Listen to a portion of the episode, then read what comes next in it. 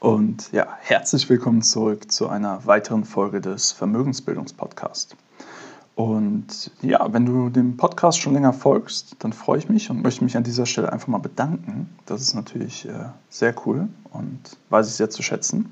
Und ich hoffe, du kannst auch einiges mitnehmen.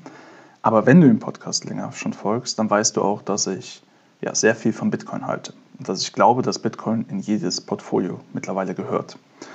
Und dann ist es umso wichtiger, auch in Zeiten wie diesen, wo der Bitcoin-Kurs mal schon etwas stärker unter Druck gerät, auch nochmal über Bitcoin zu sprechen. Denn viele werden jetzt denken, ähm, naja, wenn es gut läuft, dann erzähle ich vielleicht etwas über Bitcoin und rede darüber. Und wenn es schlecht läuft, dann schweige ich. Und ich möchte einfach auch in dieser vielleicht emotional, mental herausfordernden Phase für dich dir ein bisschen eine Perspektive aufzeigen und wie ich bei solchen Themen da herangehe. Und genau, darum soll es einfach in der heutigen Folge gehen. Also lass uns direkt dann damit starten. Und zwar, der erste Punkt ist, ja, wir sind jetzt von knapp 65.000 Dollar auf irgendwie 42.000 Dollar heute früh ge gefallen über die letzten ein, zwei Wochen. Und ja, das ist auch ein signifikanter Rücksetzer. Aber, und jetzt kommt das große Aber, es ist nichts Ungewöhnliches für Bitcoin. Und deswegen wäre mein erster Tipp immer, zoom raus. Ja? If in doubt, zoom out. Also schau dir an, was ist der große übergeordnete Trend. Schau dir an, was ist eigentlich in den letzten Monaten passiert. Natürlich hilft dir das nicht, ähm, wenn du erst vor zwei, drei Wochen investiert hast und jetzt direkt 30 Prozent hinten liegst. Ja, okay. Aber ganz wichtig ist ja zu sehen, wir kommen von 10.000 Dollar im wahrscheinlich August, September letzten Jahres waren wir noch bei 10.000 Dollar pro Bitcoin. Haben über 600% Rendite gemacht, dass Bitcoin halt im April die 65.000 Dollar erreicht hat. Und jetzt sind wir auf 42.000, 42.200 Dollar je nach Börse gefallen. Das heißt, wir haben ein bisschen mehr als ja, 30% oder ungefähr 30% Rücksetzer verzeichnet. Das ist das eine. Das heißt, insgesamt ist der Kursanstieg ja immer noch massiv. Und es ist ja ganz normal, dass bei so massiven ähm, ja, Steigerungen dann auch mal ja, stärkere Rücksetzer zu erwarten sind. Das Zweite, was ich dir raten würde, ist, vergleiche es mit vorherigen Perioden. Und du kannst dir jetzt anschauen, dass zum Beispiel im Bullenmarkt von Bitcoin 2017 es sieben Rücksetzer gab mit 30 Prozent oder mehr. Die meisten waren bei knapp 40 Prozent. Das heißt, das, was wir hier sehen, ist total üblich. Und auch logisch, weil wie ist so eine starke Performance möglich? Einfach nur durch erhöhte Volatilität. Also sprich, dass das Asset Bitcoin sich sehr stark bewegt. So, das kann sich natürlich nicht immer nur stark in eine Richtung bewegen, sondern auch mal in die andere Richtung. Das heißt doch, wenn wir uns den großen Trend anschauen, der ist noch intakt, denn wir haben eine massive Steigerung gehabt. Und diese Verhaltensweise von Bitcoin derzeit ist nicht ganz unüblich für ja, die vorherigen Zyklen. So, jetzt natürlich die Frage, was hat das Ganze getriggert? Ja, gute Frage. Ähm, hauptsächlich wird dort immer wieder Elon Musk angeführt, der jetzt Bitcoin als sehr ja, klimakritisch oder umweltkritisch betrachtet, einfach aufgrund des hohen Energieverbrauchs. Und das, obwohl es halt mittlerweile einige ja, Research Papers gibt, die auch darauf hinweisen, dass Bitcoin erneuerbare Energien fördert und damit eigentlich zur Energiewende hin zu Renewables beitragen wird und dementsprechend auch für Nachhaltigkeit wichtig ist. Ähm, ich möchte das gar nicht in diesem Podcast jetzt diskutieren, sondern ich möchte einfach nur mal aufzeigen, dass es schon krass ist, dass, klar, der reichste Mann der Welt so einen Einfluss auf die Kursbewegung hat. Die Frage ist, ist er alleine das gewesen? Aber es ist trotzdem sehr, sehr interessant einfach zu beobachten und es sollte einem auch bewusst sein. Ja? Ähm, wichtig ist aber auch, dass viele jetzt mit Elon quasi sich auf Twitter austauschen und ihn attackieren dafür, dass er quasi jetzt seine Meinung geändert hat oder Bitcoin nie richtig verstanden hat und so weiter. Ähm, davon würde ich mich einfach mal distanzieren wollen. Aber wichtig ist zu sehen, dass Elon halt mit den Leuten dann auch spielt. Und manche, es gab jemanden, der hat ihm wohl schon unterstellt, dass dann wahrscheinlich Tesla seine Position verkauft hat. Das war von gestern auf heute Und ähm, Elon hat einfach nur drunter geschrieben, indeed. Ja? So, das wird dann so aufgefasst, dass Tesla die Position verkauft hat. Daraufhin ist der Markt nochmal von 45 auf 42.000 Dollar gefallen, heute Nacht. Und ja, heute früh schreibt Elon dann irgendwann nur, um der Spekulation entgegenzuwirken und das klarzustellen, Tesla hat kein Bitcoin verkauft. So, da siehst du aber auch, wie emotional dieser ganze Markt ist. Und jetzt ist auch noch was ganz Wichtiges. Es gibt den sogenannten Fear and Greed Index. Das heißt, der zeigt dir an, wie die Stimmung ist. Wie genau dieser Index sich zusammenstellt, kannst du selber schauen. Also gib einfach Fear and Greed Index Bitcoin ein, dann findest du das schon. Ähm, aber das Interessante ist halt, dass obwohl wir vor zwei Wochen noch auf dem Allzeithof waren oder vor drei Wochen, die emotionale Lage jetzt total in der Angst ist. Also die Menschen, die, die Leute, was Bitcoin angeht, haben extreme Angst und das Level ist nahezu bei dem Level von äh, dem Covid-Crash oder Corona-Crash letzten Jahres im März. Und das ist doch irgendwie, es passt für mich nicht ganz zusammen.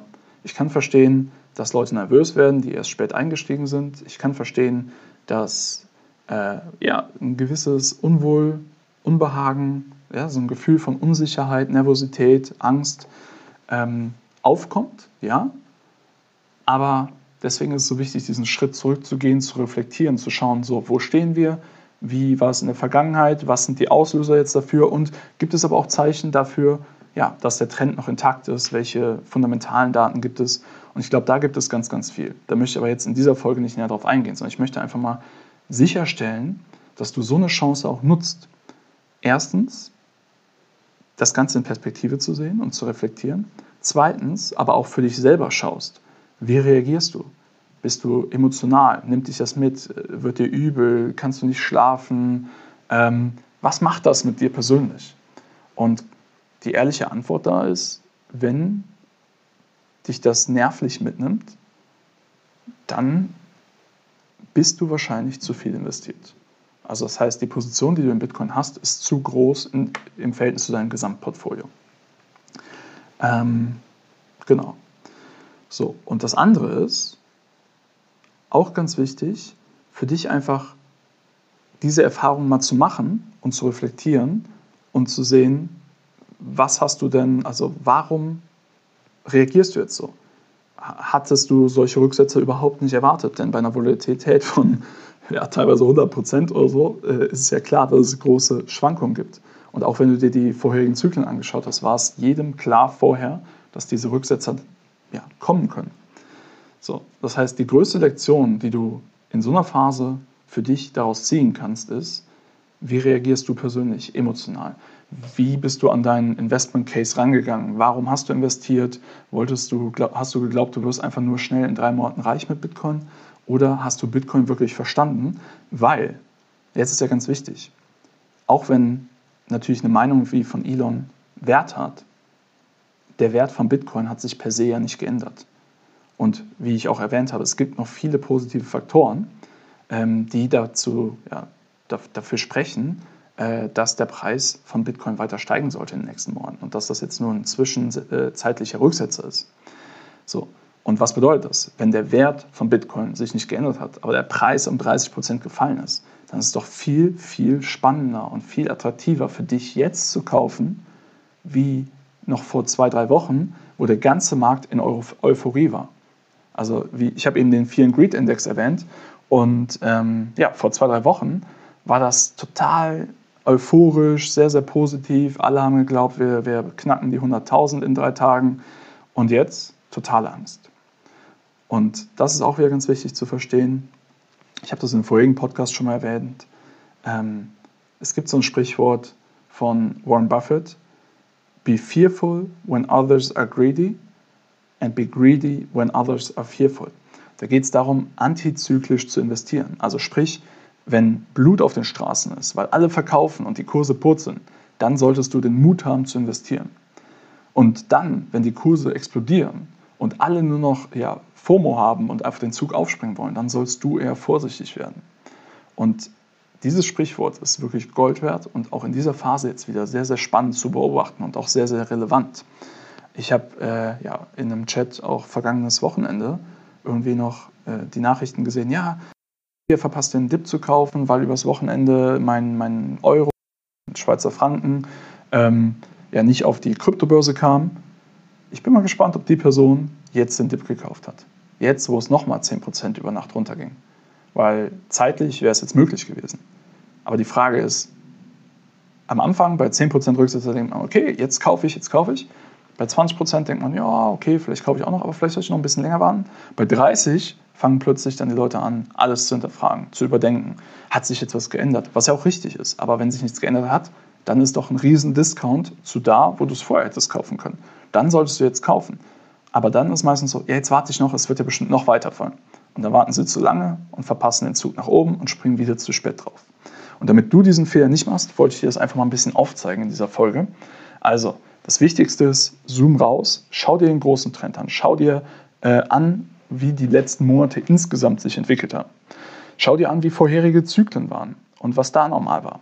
Schau dir Fundamentaldaten an, schau dir diesen and Greed Index an und verstehe, wie die Menschen emotional auf diese Kursschwankungen reagieren und wie du dir das auch zunutze machen kannst. Und ich glaube, die wichtigste Lektion, wie gesagt, in so einer Phase ist, sich selbst zu reflektieren, über sich selbst viel zu lernen und auch zu schauen, was kannst du denn tun, damit du in Zukunft nicht so emotional darauf reagierst, damit du ja nicht so gekoppelt an dein Investment bist. Und genau, dabei möchte ich es auch für heute belassen. Ich hoffe, die Folge fandest du sehr hilfreich.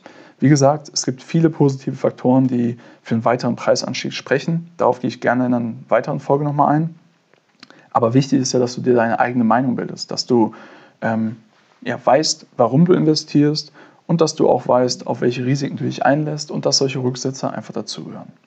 In diesem Sinne wünsche ich dir eine wunderschöne Woche, alles Gute und ja, erfolgreiche Entscheidung. Bis dahin, dein Florian.